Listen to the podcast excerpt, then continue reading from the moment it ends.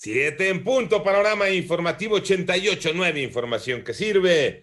Yo soy Alejandro Villalbazo en el Twitter, arroba Villalbazo 13, es viernes 23 de abril, Iñaki Manero, ¿cómo te va Iñaki? Gracias Alex, vámonos con el panorama COVID, la cifra de casos a nivel mundial es de 144 millones 767 mil 231, además 83 millones 171 mil 409 personas ya se han recuperado.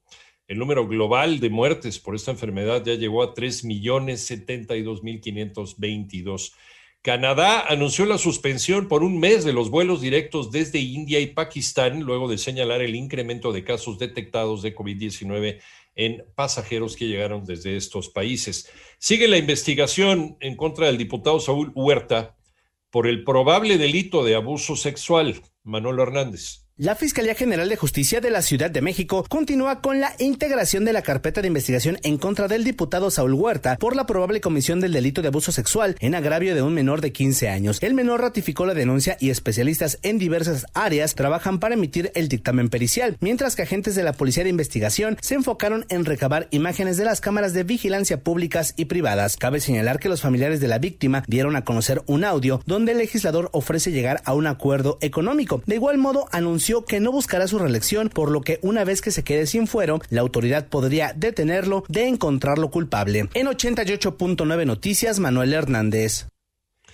¿Y cómo van las cifras de la pandemia en México, Moni Barrera? La Secretaría de Salud informó que ya son 2.319.519 casos de COVID en el país y 214.095 defunciones. Respecto a la vacuna de AstraZeneca, cuyos componentes son enviados desde Argentina pero envasados en México, se tiene un retraso en la fabricación por escasez de insumos a nivel mundial. Cofepris ya ha recibido el primero de cuatro lotes, sino la empresa Astra en su matriz en Oxford, que se necesitan unos días más para un proceso técnico que tiene que ver con la calidad del envasado. Aún tenemos retraso y no hay una fecha precisa de liberación. Así lo dijo Hugo López Gatel, subsecretario de Prevención y Promoción de la Salud. En 889 Noticias, Mónica Barrera.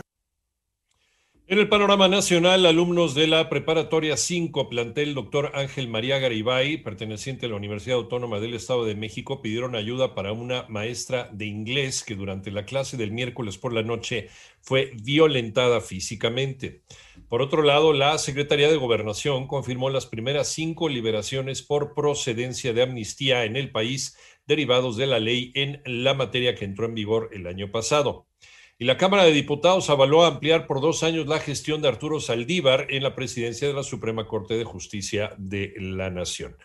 El panorama internacional, la Organización Mundial de la Salud advirtió que varios países africanos podrían experimentar un brote de sarampión por la estancada vacunación contra esta enfermedad viral ante las afectaciones generadas por la pandemia de COVID-19.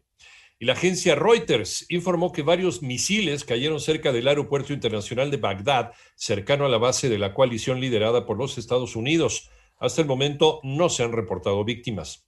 Y tras semanas de tensiones e incertidumbre, el gobierno de Rusia anunció la retirada de las tropas, batallones tácticos y tanques que habían desplegado desde hace semanas en la frontera con Ucrania.